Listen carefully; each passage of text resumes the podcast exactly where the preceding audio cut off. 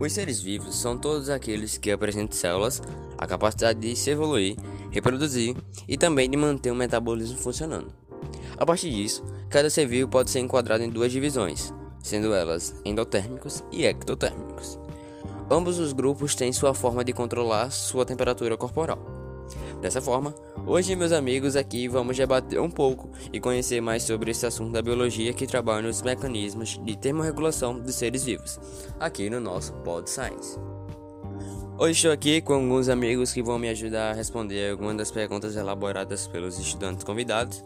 Então, comigo estão Fábio e Lucas. Olá, galera.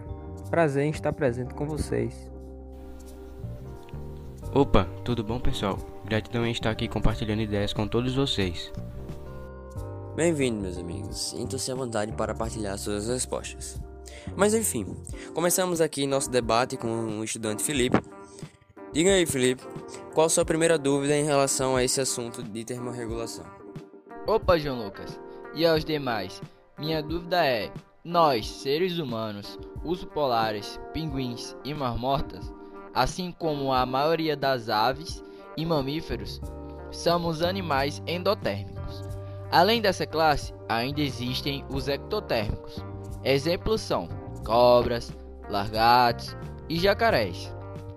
Quais as melhores definições para descrever o que representa esses dois grupos presentes no conteúdo abordado agora? Para essas duas classes, existem explicações bem simples que podem descrever o que significa para ambos. O conjunto dos endotérmicos representam todos os animais que, apesar da variação do clima do ambiente, o qual está presente, não interfere na temperatura corporal, pois a estrutura física permite o corpo ficar estável. Já os bichos ectotérmicos são todos aqueles que não conseguem manter sua temperatura numa faixa ideal, então eles têm a necessidade de utilizar fontes externas para o equilíbrio de calor dentro e fora de seu organismo. O planeta Terra apresenta em cada região do mundo, dependente da sua localização, um ambiente diferente. Em alguns cantos estará mais frio e outros mais quentes. Assim como o mundo Todos os seres vivos possuem sua própria temperatura. Diante disso, como acontece o processo de controle para que o corpo do animal se mantenha estável e não tenha danos através das variações do clima?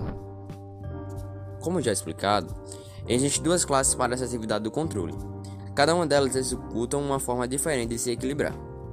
Começando com uma das formas de aquecimento dos endotérmicos é a termogênese, que pode ser de forma trêmula, quando o corpo começa a se tremer e ou no momento em que há movimentos deliberados. Haverá a partir daí uma aceleração dos músculos, permitindo o calor vir de modo mais rápido. E também em alguns animais, ainda, existe o tecido adiposo denominado gordura marrom, que apresenta a capacidade de liberar energia de moléculas combustíveis.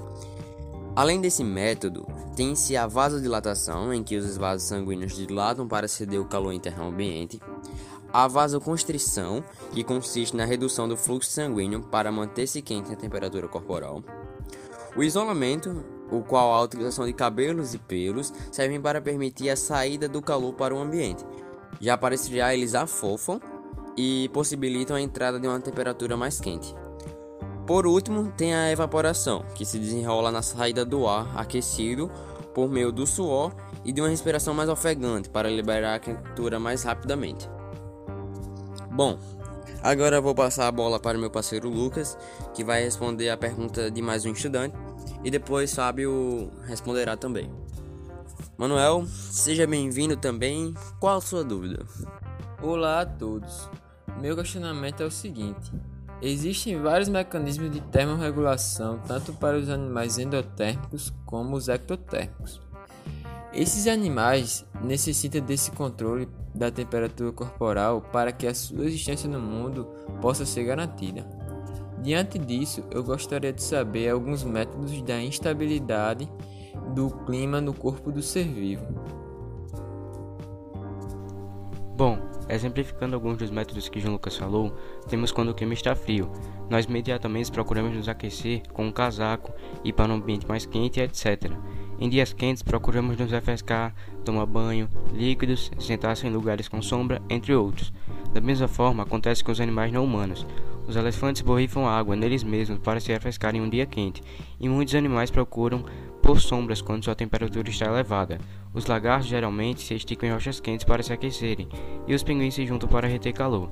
Animais endotérmicos aumentam de várias formas o calor metabólico, como por exemplo quando você teme incontrolavelmente em climas muito frios.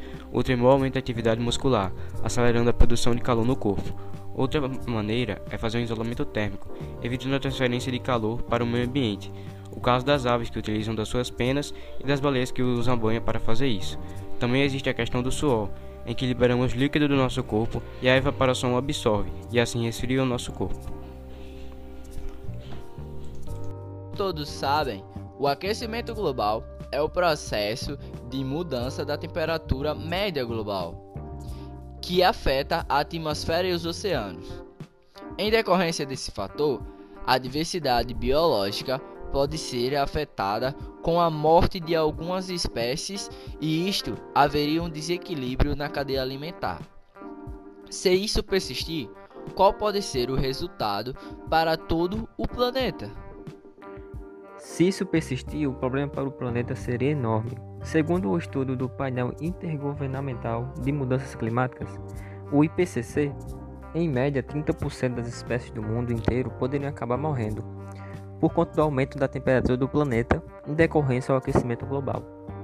Com a possível morte de várias espécies, poderia acontecer a perda da biodiversidade, diminuição de recursos naturais, redução do fundo genético e aceleração da extinção de espécies que já fazem parte de uma cadeia alimentar onde uma espécie serve de alimento para outra. Como também existem espécies que vivem em um clima específico, a mudança desse clima influencia na sua qualidade de vida, podendo vir a morrer com a escassez de alimento ou acessibilidade à umidade. Trazendo mais um dado do IPCC, cerca de 40% da floresta amazônica tem um risco de perder sua vegetação nativa o que prejudicaria muitas espécies que existem apenas na Amazônia. O aquecimento global está presente cada vez mais no nosso dia a dia. Isso é fato, como já foi abordado na resposta anterior. Uma das consequências desse problema é que afeta os habitats de alguns animais que possuem sua própria localidade. Um exemplo são os mosquitos. Conforme essa realidade, qual o tamanho do efeito que se pode haver com esse problema? O deslocamento de mosquitos pode afetar no aumento de doenças, segundo os cientistas. Existem suspeitas de que a epidemia da Zika em 2015 tenha relação com esse fator. Isso facilita o crescimento de agentes infecciosos, causadores, por exemplo, da Zika, da dengue e da malária, e isso vai se tornar cada vez mais comum, atingindo populações inteiras. O aquecimento global pode afetar a região dos mares, como o Mediterrâneo, que sofre a possibilidade de receber em excesso águas vivas deslocadas de outros lugares, impedindo o banho no mar. O clima sofre modificações, aumentando a temperatura, e assim aumenta o estresse de plantas, gerando a morte de árvores e surtos das pragas. Além disso, contribui com incêndio devido ao aumento de materiais inflamáveis nas florestas. Isso afeta a moradia de animais florestais e joga mais carbono para o ambiente. Então foi isso, pessoal. Agradeço aqui a presença dos estudantes Felipe Manuel, assim como meus colegas de trabalho Fábio e Lucas. Esse foi mais um Pod Science. Espero que tenham gostado e aprendido sobre esse conteúdo da termorregulação. E é isso. Até mais!